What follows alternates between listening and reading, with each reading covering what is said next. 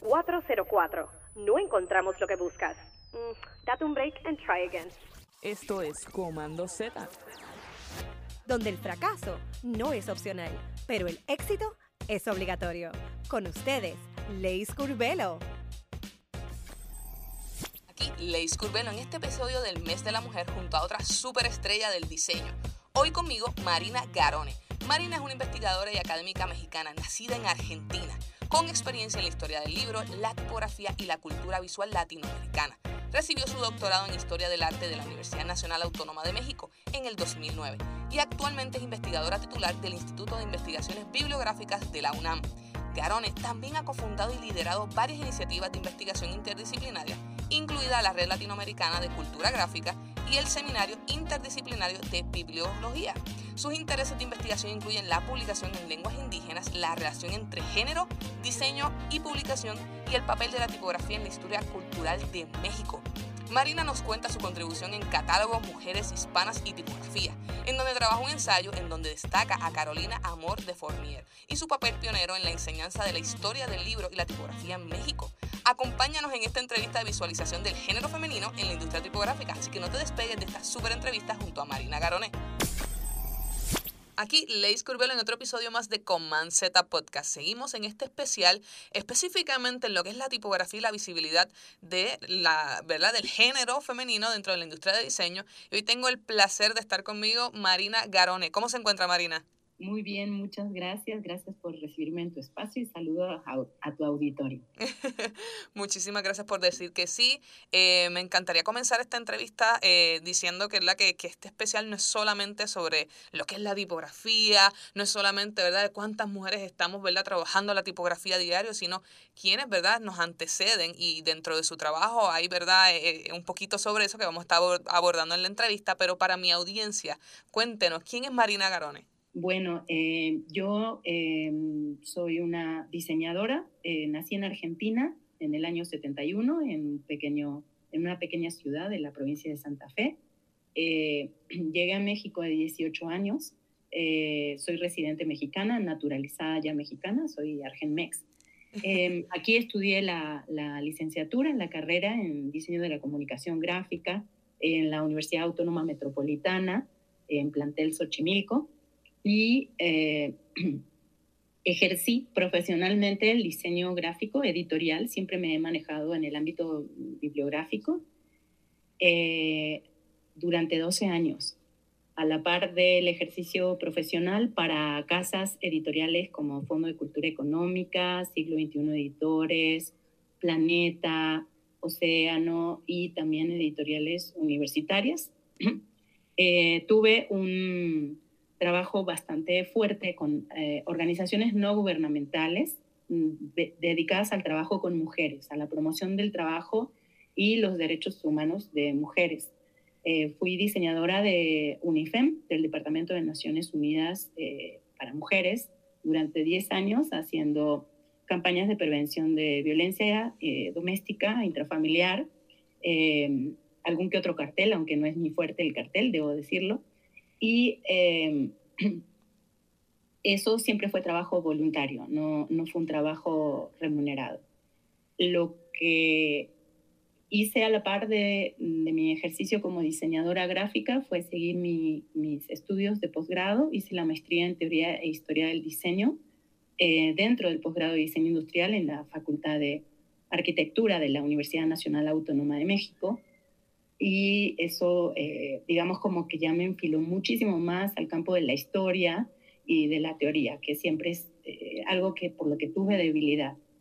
Y ya más eh, pasado el tiempo, me quedé con más ganas de saber historia del diseño y particularmente del diseño de libros y de la tipografía y pude ingresar al, al doctorado en historia del arte, que era lo más práctico próximo, digamos, a mi formación, porque no teníamos una, un doctorado en, en, edición, digamos, o en historia del libro, eh, que ahora ya hay una, una, oferta un poco más rica. Eh, entré en 2004 al, al doctorado, eh, también en la Universidad Nacional Autónoma de México, y desde, desde ese momento me dediqué plenamente, o sea, ya, de, ya dejé mi ejercicio profesional como diseñadora y soy, hago historia y teoría del diseño y particularmente historia del libro latinoamericano. Ese es el, el, el, ámbito de mi trabajo.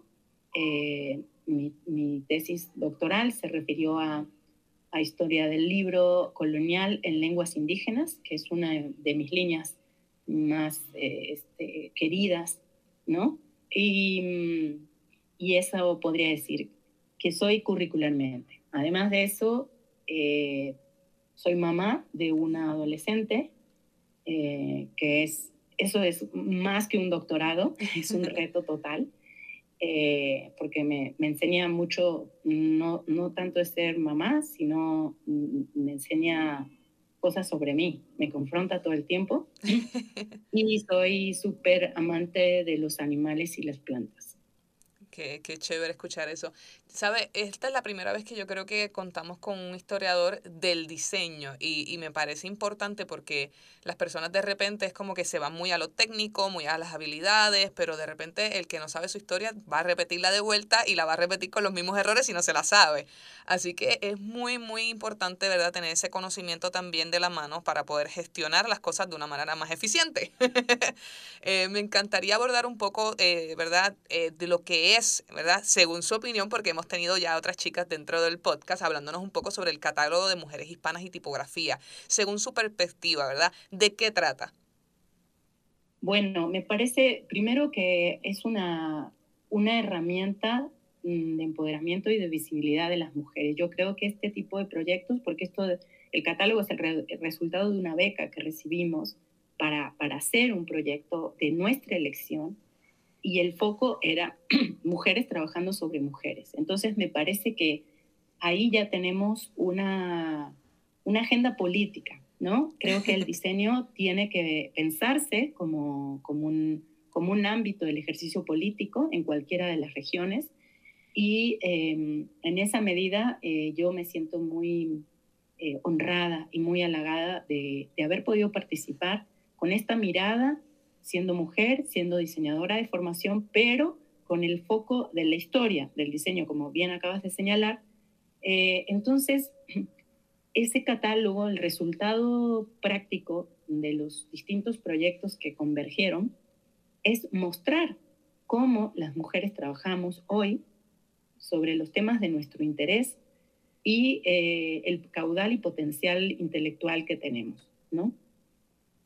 Es un, es un ejercicio también de, mucha libertad, porque hubo mucha libertad, ¿no? fueron realmente eh, nuestros patrocinadores muy amables, eh, y eso también mm, es un modelo de cómo debemos propugnar por trabajar.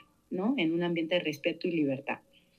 Y son eh, como postales o radiografías de casos em, de cómo miramos y qué nos interesa trabajar. Em, no podemos salir de, de la cuestión del modelo. Sin embargo, eso también es un reto, es decir, hay una parte de reivindicar los proyectos que estábamos queriendo ver o las personas, eh, pero también mostrar esas historias de vida, ¿no? Eh, no en un sentido del Star System, como ha sido durante mucho tiempo la, enseñanza del diseño, ¿no? A partir de emular uh, casos de éxito. Puede ser, puede ser que, que sean muy inspiradores, pero yo creo que también es importante eh, mostrar otros eh, ejemplos, inclusive de casos que nos conflictúan o que no siempre son de éxito, ¿no? De hecho, yo creo que nos debemos una historia del diseño, una historia de los fracasos del diseño, porque eso sería mucho más educativo. Pero bueno, eso quizás es otro, otro asunto. Sin embargo, eh, para mí el catálogo es, es eso, es un modelo de mirar y de hacer en, el ámbito de la libertad, del respeto a, la libertad de pensamiento que cada una de nosotros tuvimos y para poner sobre el tapete personas y tipos de proyectos que no habíamos hecho antes. Qué, qué bueno que menciona eso y, creo que, que, me siento hasta halagada. el podcast eh, viene con, con, esa mentalidad de que sí queremos escuchar personas expertas en la industria, sí queremos escuchar cómo hacen las cosas, pero también queremos escuchar cuando quieren darle como a situaciones de su, ¿verdad? de su vida profesional y cómo podemos aprender de ellos. Y yo creo que ciertamente en el fracaso es donde realmente uno dice, espera, o sea, que tengo que, que, que, hice mal y que tengo que darle vuelta atrás para, para no volver a cometer esto, ¿verdad? Y, y, ciertamente la gente le encanta escuchar como que, ah, lo lograste, cuéntame. Y cómo esto y aquello y lo otro, pero de repente nadie se pregunta cuántas veces falló esa persona para poder llegar ahí. Em, así que me encantaría eh, adentrarnos un poco a su contribución, ¿verdad? Eh, específicamente en el, en el libro, en el catálogo. Y es que me parece interesante eh, esta historia donde usted está dando visibilidad, específicamente el trabajo de Carolina Amor, donde ella es una de las pioneras de la edición científica mexicana del siglo XX, si no me equivoco.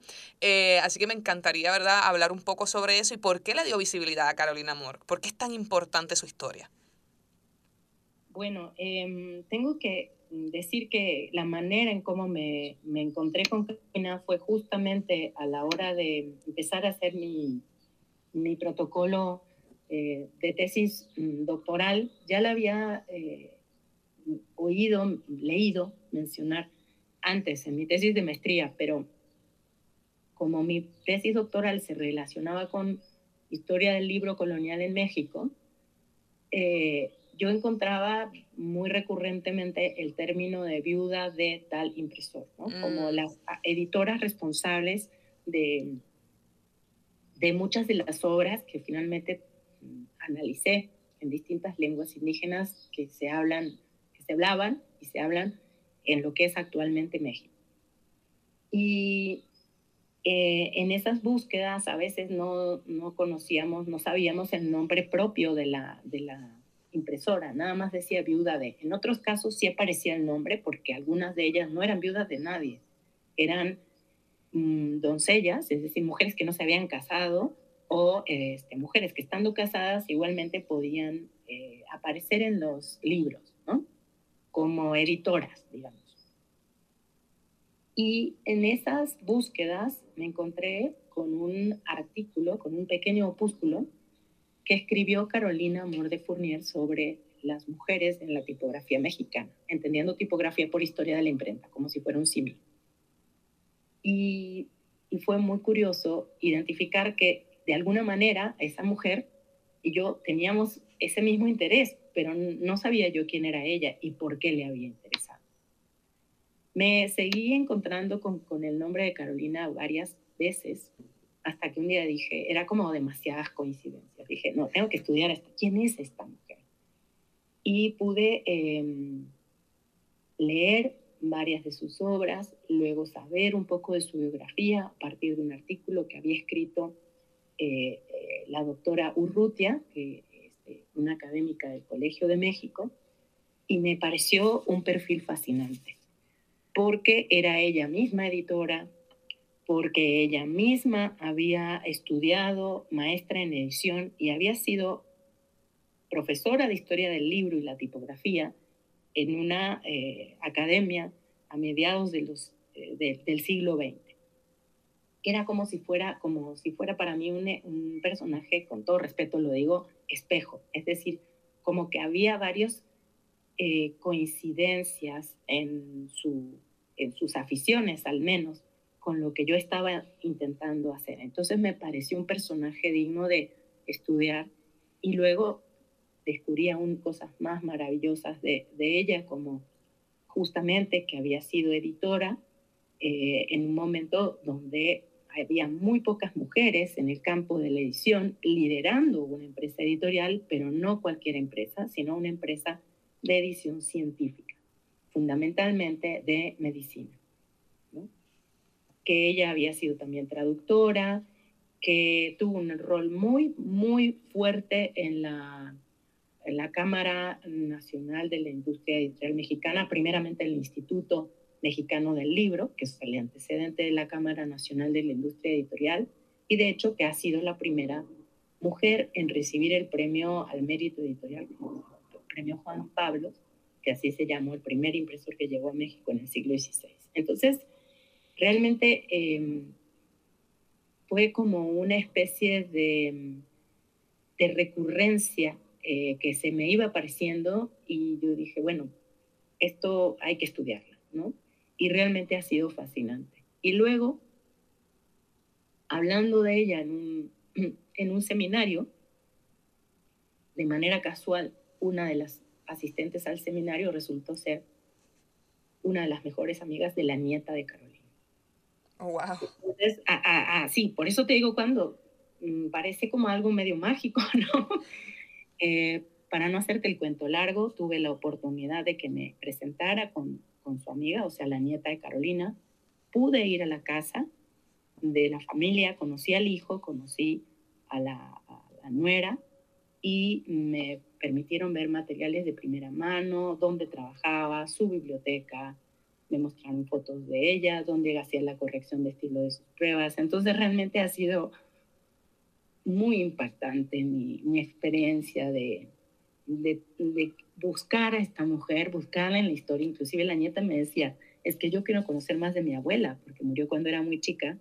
Y, y lo que tú nos estás diciendo de lo que, por ejemplo, de los primeros libros que, que publicó, que fue una traducción de un libro de historia de Europa, ella lo, lo tradujo y lo firmó.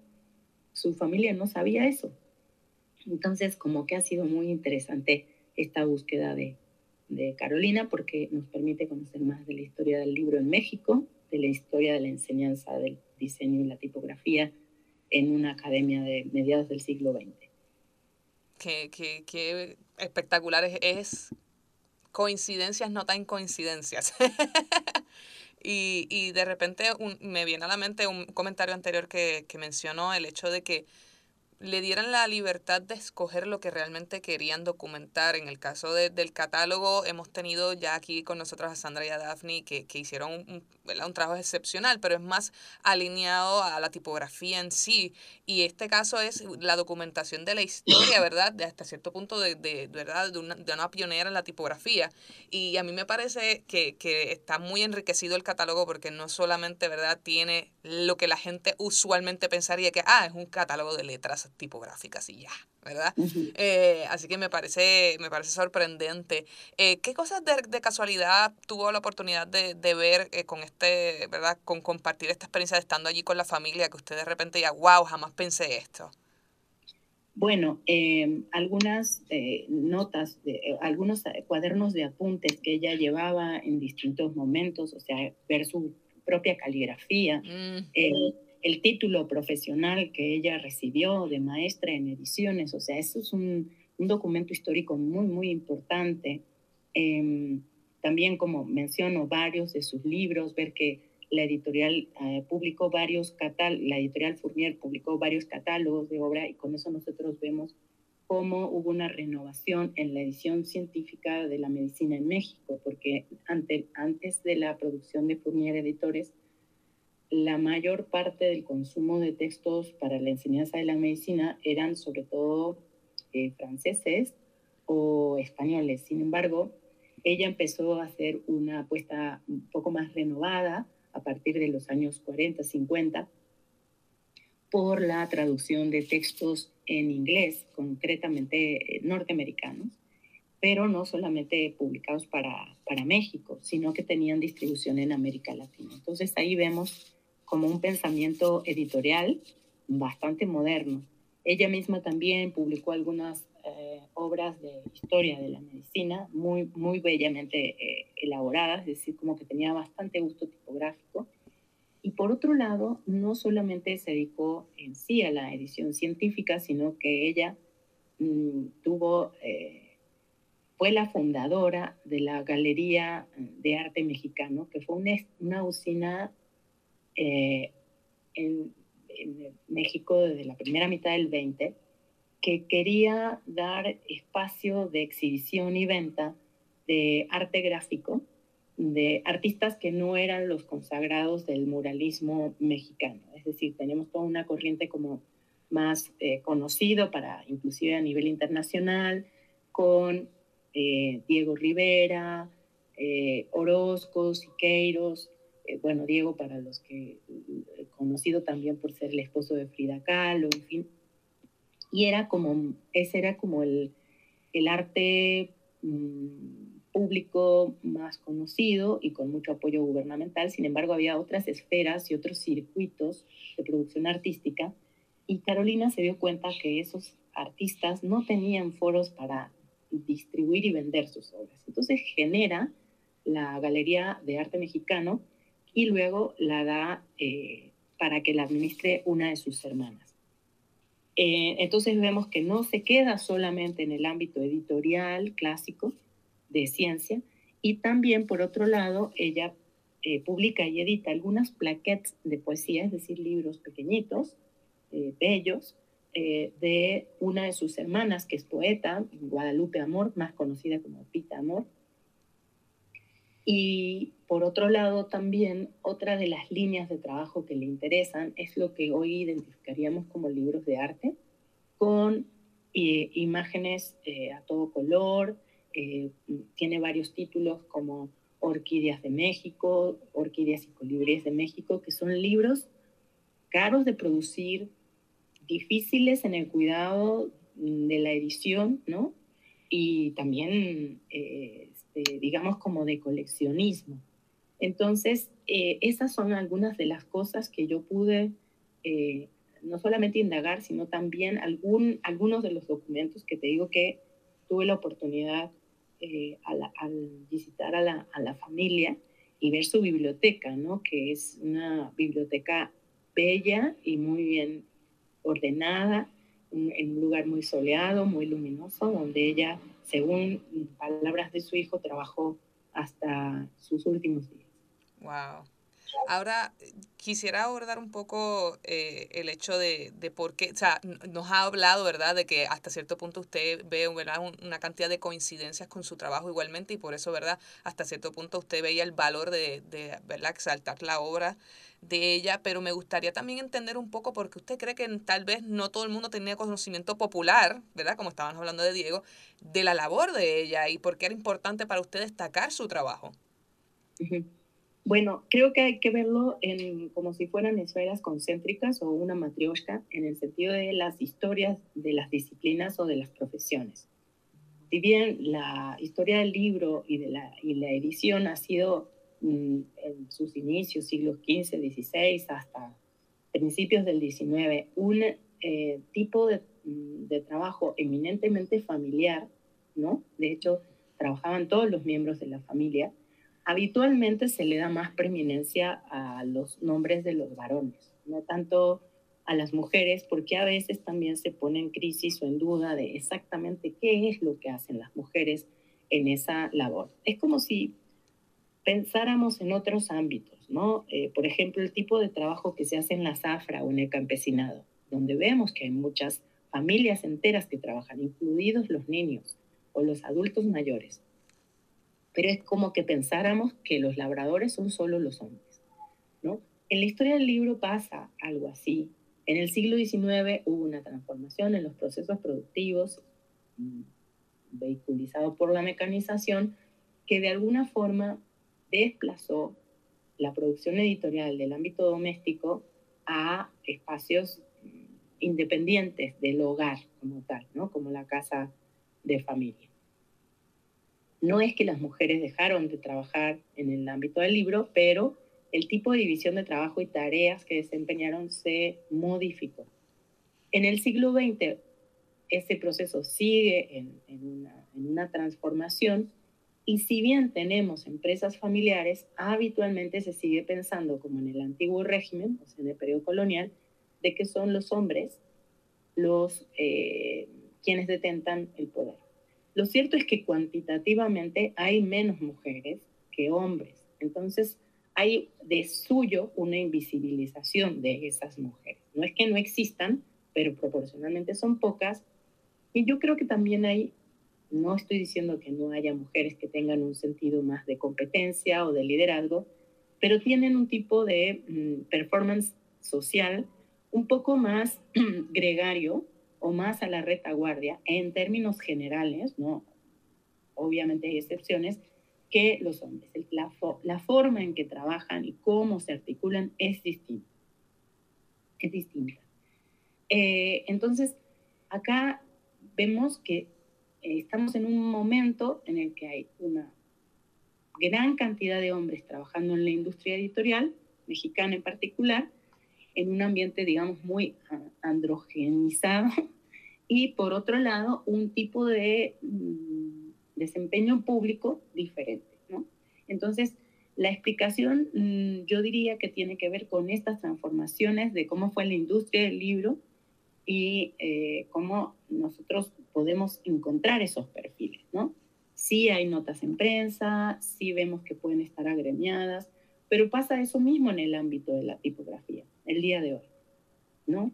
Si nosotros vemos asociaciones nacionales o internacionales, cuantitativamente las mujeres participantes son menos que los hombres, o sea, cuantitativamente, no cualitativamente, y el tipo de mm, interés en la prevalencia pública es distinto.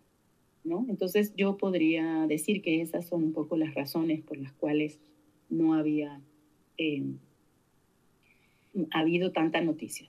Por otro lado, también hay que decir no solamente cómo se produjeron los libros y en sí la, la, la, información que podemos tener, sino también lo que se denomina perspectiva historiográfica. La historia del libro tiene una matriz de pensamiento y de indagación y de búsqueda fundamentalmente em, con prevalencia en los hombres. Cuando no vemos mujeres, en lugar de decir, ¿será que no las estoy buscando bien o cuáles son las fuentes para estudiar? Digo, no existe. Entonces, este es el sesgo historiográfico. Solamente teniendo una perspectiva de género para hacer historia del diseño, o una historia del diseño y de la historia del libro con perspectiva de género, es que vamos a encontrar a las mujeres. Porque las mujeres siempre están. Absolutamente siempre. Entonces, ahí no nos podemos engañar. No nos podemos engañar.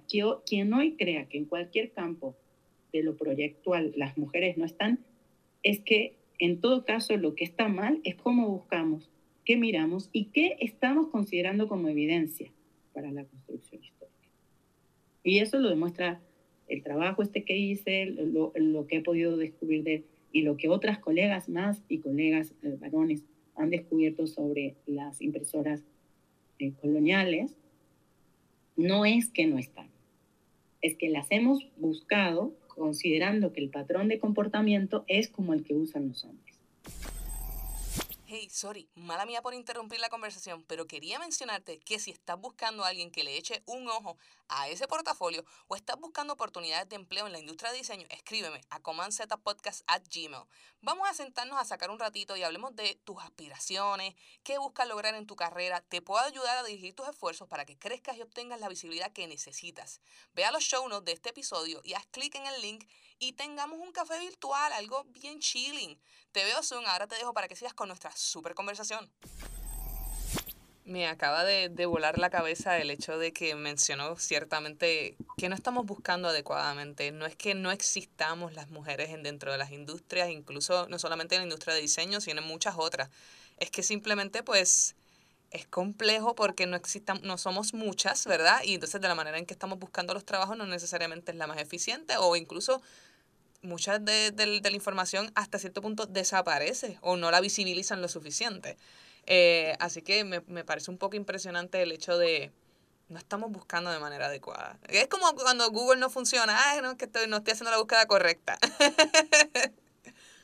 Veo que, que, usted también es, es ¿verdad? maestra, profesora sobre la teoría de historia del diseño. Una de las cosas que me puse a pensar también es el hecho de mucha, mucha de nuestra audiencia eh, tal vez está haciendo cambio de carrera y, y de repente, como mencioné al principio de la entrevista, bueno, ver historia, qué chévere, qué bonito suena, simplemente quiero aprender cómo usar Figma, cómo usar Sketch, cómo aprender a hacer teoría del color. No me es tan relevante la historia del diseño, pero ciertamente es vital eh, para principios básicos, vital para entender incluso eh, tu llamado a la industria. Me, me, me, ¿verdad? Un poco hasta ahí me, me identifico, eh, empezando a leer y entendiendo un poco cómo se desarrolla el diseño, es que tú te das cuenta como esto es lo que quiero hacer. Eh, las personas que nos están escuchando que de repente han echado de un lado ese, ese due diligence, ¿verdad? Esa, esa asignación pendiente sobre lo que es la, la historia del diseño, ¿por dónde deberían comenzar? Bueno, primero, como bien señalaste, yo creo que del, del, del convencimiento de que sí nos sirve la teoría y la historia, porque si no, como bien dijiste antes, repetimos cosas o inventamos el hilo negro o el agua tibia. O sea, yo creo que eso es lo más triste para cualquier estudiante, hombre o mujer, que, eh, que cree que está haciendo original con cosas que en realidad ya se inventaron. Ay, sí, terrible. Eso, eso, yo diría que es el, el a mí me, me da pavor, ¿no? Ver ese nivel que es una combinación patética entre soberbia e ingenuidad. De repente es como que estoy innovando, yo soy la innovación. Entonces, el único antídoto para no ser tan soberbio y no ser tan tonto es conocer un poco el pasado, ¿no? Porque además ese pasado es garantía de que vas a poder hacer una muy buena perspectiva, ¿no? Es decir, que vas a encontrar tus nichos de mercado, así. Programas, paqueterías, software van a seguir apareciendo porque la industria está diseñada justamente por obsolescencia planificada y nosotros vamos a seguir viéndonos forzados a tener que aprender paqueterías. Sin embargo, eh, pues la Mona Lisa no se inventó dos veces, se inventó una. Y saber en qué condiciones de producción se hizo, o no sé, cuándo se fundó Bauhaus, ¿no? Pues si no sabemos eso, o más, precisas, cosas más cercanas, cómo arrancaron nuestras carreras en nuestros países latinoamericanos. ¿Quiénes son esos profesores pioneros? ¿Por qué no escribieron textos o sí? ¿O qué textos usaron para leer? Y entonces, ¿por qué nosotros seguimos teniendo esa eh, perspectiva de historia y teoría tan eurocentrista? ¿Por qué no estamos mirando al sur global? ¿Por qué no estamos haciendo ese, ese diseño centrado en nuestra región? como si fuéramos solamente puros merolicos que repetimos eh, cosas del pasado. Para todo eso sirve la historia y para encontrar nuestro lugar, para empoderarnos como región, para hacer muy eh, atractivos y útiles y socialmente mm, coherentes los productos que, que, hacemos y no solamente sucedáneos de, de, otras, de otros discursos, ¿no? Eh, yo no creo que todos los eh, diseñadores tengan que tener exactamente el mismo interés por la historia, como si fuera historia con mayúsculas, ¿no? Pero en la medida que la historia es un reflejo de procesos sociales, ahí sí, lo que el diseñador no puede darse el lujo es de no estar insertado en su sociedad, porque está trabajando para otros, a diferencia de un artista. Y si tú no sabes esa historia de los espacios donde estás habitando y para quién estás trabajando, pues probablemente tengas complicaciones para vender tu producto o tus eh, habilidades, ¿no? Yo creo que es de todos los saberes que podemos adquirir en nuestra formación, los que más tardan en envejecer son los teóricos, los metodológicos y los historiográficos. Eso sí te acompañan. Es más, lo único que puede pasar con esos es que se enriquezcan. Nunca vas a decir, ah, bueno, tal paquetería de mi cerebro la voy a desinstalar. ¿no? O sea, no desinstalas teoría de tu cerebro, sumas teoría, sumas historia. No dices, tal, tal software ya no me sirve. Puedes decir, este libro ha sido superado o este autor pues ya ha sido rebasado, pero sumas, porque ese autor rebasado no puedes saber que está rebasado si no lo leíste, ¿no? No puedes saber que está eh, digamos, siendo cadena de transmisión de una ideología determinada si no conoces lo que escribe ese autor, ¿no? Marina, vas, o sea, home run tras home run. de repente mencionaste el hecho de que si no conoces tu historia, de qué rayos o de qué manera puedes innovar, porque es que de repente vas a estar haciendo, estás reinventando la rueda sin saber cómo funciona la rueda. Básicamente. Y, y, y es hasta cierto punto frustrante porque muchas veces cuando entendemos la historia, entendemos qué fue lo que pasó, de repente esa solución en ese momento dado no funcionó por el contexto histórico, pero de repente la tomas, la traes de vuelta al presente y ¡boom! funciona, innovaste basado en historia. Bueno, lo que acabas de decir es clave. porque a nosotros nos han vendido la idea de que, de que, somos, que, que, que somos cadena de transmisión y que copiamos cosas, pero el nivel de originalidad y de vanguardia que hemos tenido en muchos de nuestros países es impresionante. ¿Qué es lo que ha fallado ahí? Que en algunos momentos hemos estado demasiado adelante de lo que la sociedad estaba pudiendo consumir o, incorporar. Pero ¿cómo vamos a saber esos, eh, eh, esas, cómo vamos a saber cuáles fueron esos momentos de renovación y de los pioneros si no estudiamos nuestra historia? Ahí están los archivos esperándonos, los archivos de las escuelas, obviamente los archivos clásicos, las bibliotecas, el Archivo General de Nación, los de las naciones, los, los registros de patentes de inventos.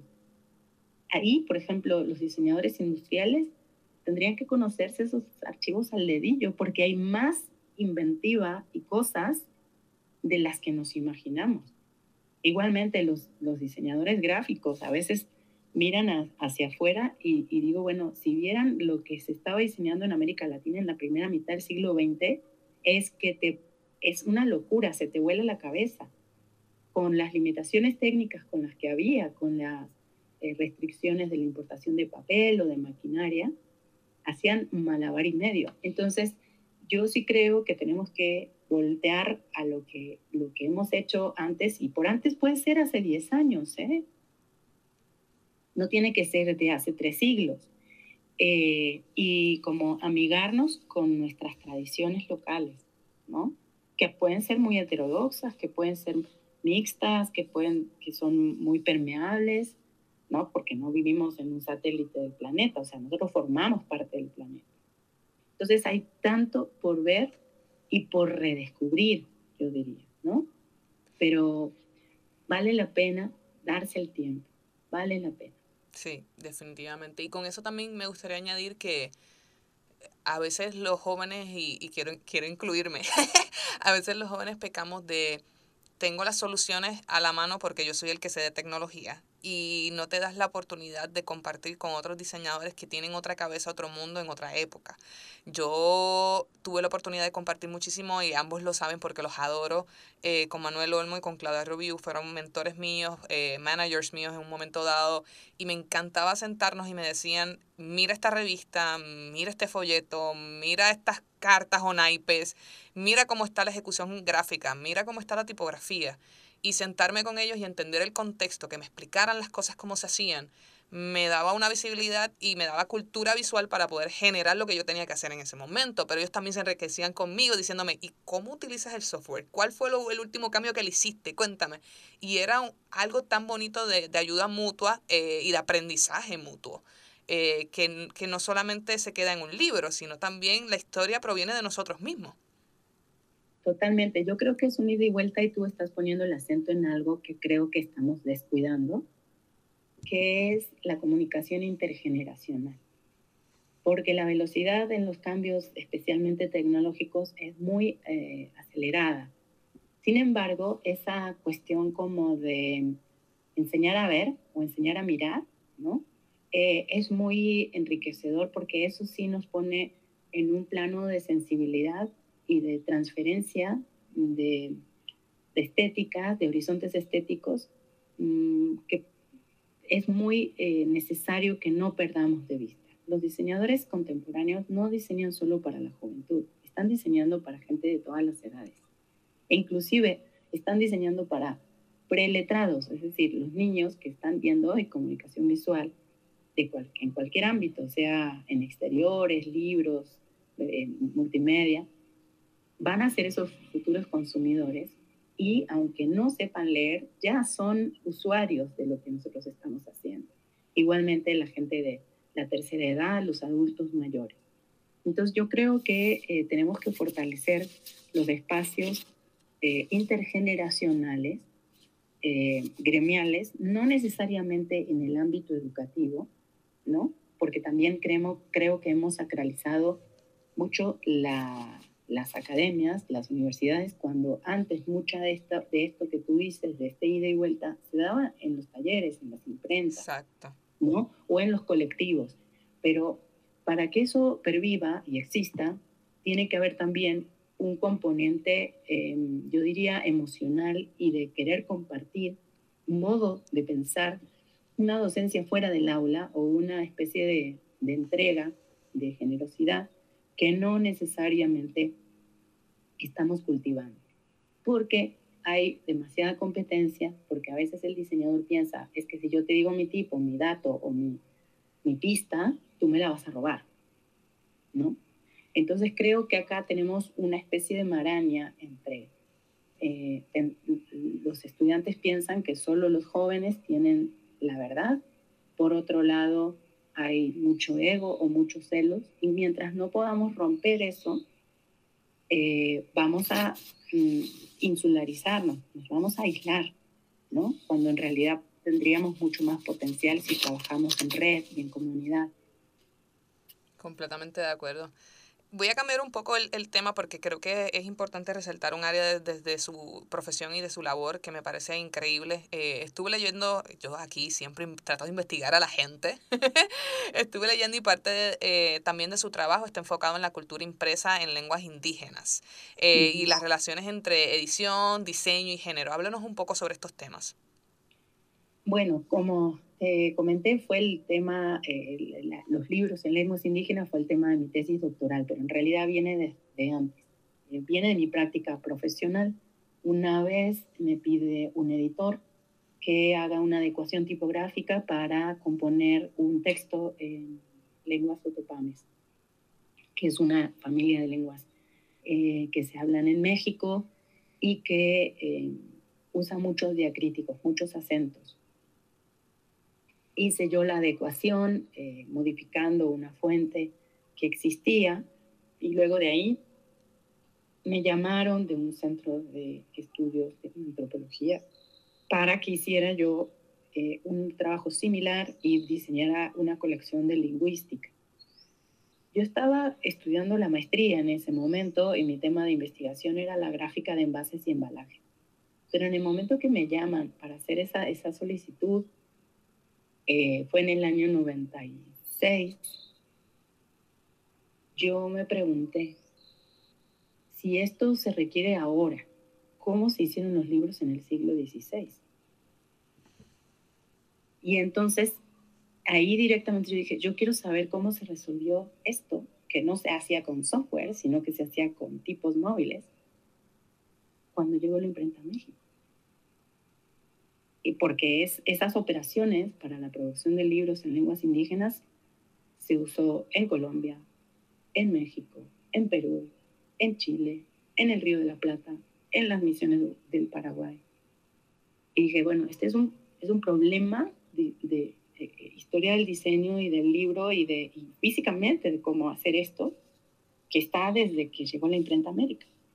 Y eso fue lo que me cambió el chip a estudiar esos libros antiguos y ver cómo se solucionaron, se resolvieron esos problemas técnicos, porque hoy seguimos teniendo problemas muy similares. Inclusive con todo el software del mundo, hay algunas familias tipográficas de profeso hechas para lenguas indígenas, pero en la mayoría de los casos, esas mm, eh, familias, esas tipografías no se aplican en la edición contemporánea de manera global y amplia. O sea, que nuestros libros en lenguas indígenas siguen teniendo problemas de materialidad y de representación de las lenguas, porque hay un desfase entre la capacidad de diseñar letras y lo que los editores usan y luego obviamente lo que a los hablantes les llega. Entonces, durante desde el año 96 para acá me he dedicado a eso. Empecé trabajando solamente una lengua, que es el otomí. Bueno, los hablantes se autodenominan ñañú, que es la quinta lengua más hablada por número de hablantes en, en México. Para la tesis de doctorado ya analicé el caso para 17 lenguas que, de, de mexicanas. Ahorita se hablan más de 62. Muchas se han muerto ya, son lenguas eh, que no tienen hablantes pero lo hice para ver cómo se produjeron los libros en distintas lenguas y cómo las variaciones lingüísticas de esas lenguas, cada una generan una especie como de ADN diferente en cómo se puede publicar en ellas. Algunas no tienen tantos problemas, son más dóciles de adecuarse al alfabeto latino, porque básicamente la matriz es el alfabeto latino, y otras sí tuvieron más problemas. Y luego ver que esos fenómenos que yo identifiqué, como de falta de acentos, problemas de justificación de línea, duplicación y triplicación de caracteres, o dígrafos y trígrafos que se le dicen, eh, se repiten para las distintas lenguas indígenas de toda América Latina. No es una cosa que solamente ataca o acontece en México. Entonces eso ha sido, eh, desde el punto de vista de la historia del libro, una de las líneas que más me ha, más me ha interesado.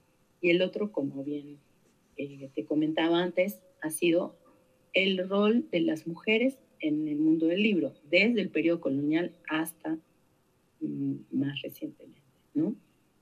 De hecho, este, la primera vez que expuse el tema de las mujeres impresoras y tipógrafas en el libro antiguo fue eh, en un foro de diseñadores, fue en el, el Congreso Latinoamericano de Letras Latinas, Em, en el año 2002, creo, si no me falla la mente, no, 2000 quizá un poquito más, eh, en, en, el caso de México, ¿no? Y, y bueno, pues en ese momento nos estaba trabajando el tema de las tipógrafas o de las impresoras, ¿no? Un poco yo para mostrar que en realidad tenemos unas ancestras muy, muy longevas, ¿no? O sea, personas que hace muchísimo tiempo están en el campo del libro, pero que necesitamos restituirle su nombre y su apellido.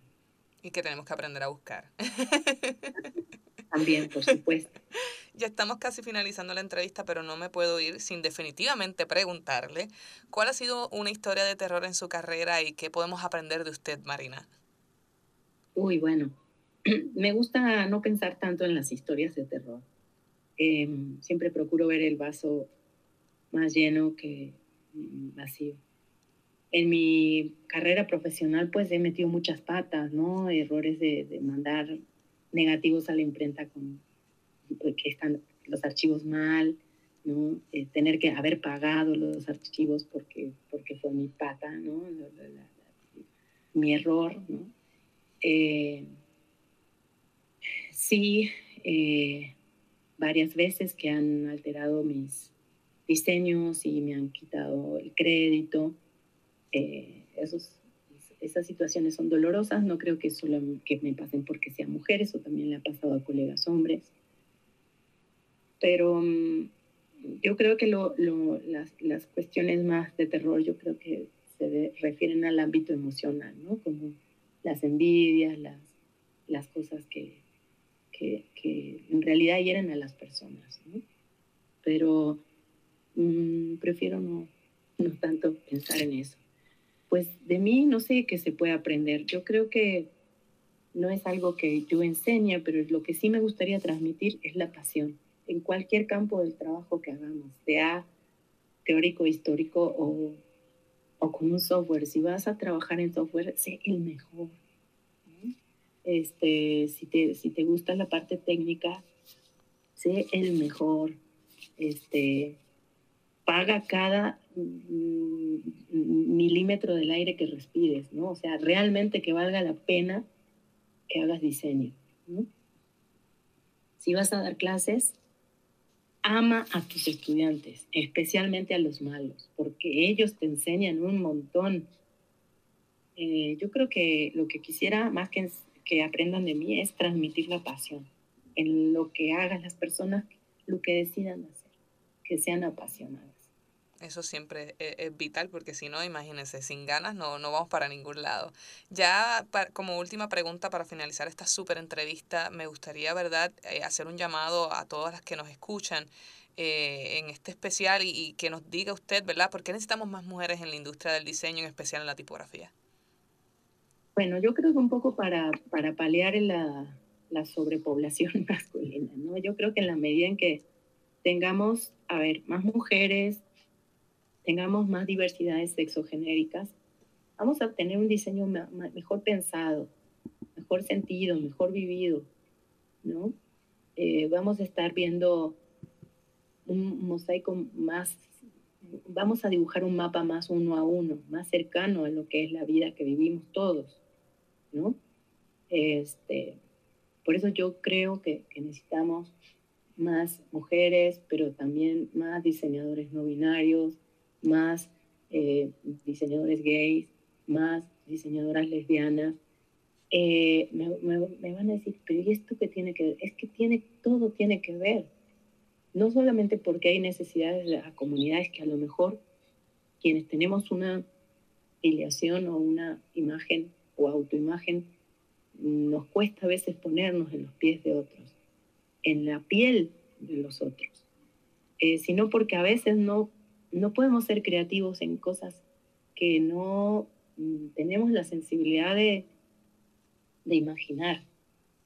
Eh, yo sí creo que no estoy diciendo que solo las mujeres puedan diseñar para mujeres o que los hombres puedan diseñar para hombres, no.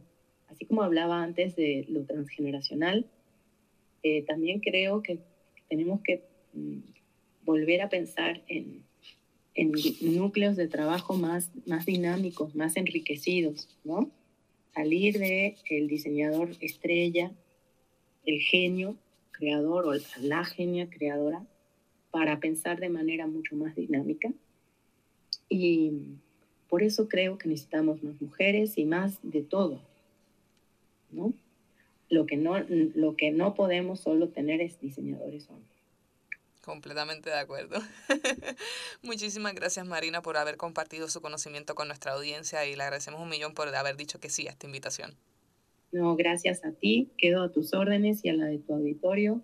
Me pueden encontrar en me pueden escribir a marinagarone.gmail.com eh, y tengo un WordPress que es Marina Garone Gravier. Y bueno, no, no lo actualizo tanto, pero ahí pueden ver un poquito de lo que hago. Así que ya saben, aprovechen que eso no se da todos los días. Muchísimas gracias Marina por estar con nosotros. Puedes buscar más episodios a través de nuestra página web comanzetapodcast.com o seguirnos a través de Instagram, Twitter, Spotify, Apple Podcast y Google Podcast como Command Z Podcast o en Facebook como Command Z Podcast PR. Las opiniones perdidas en este programa son de exclusiva responsabilidad de quienes las emiten y no representan a Z Podcast ni a sus auspiciadores.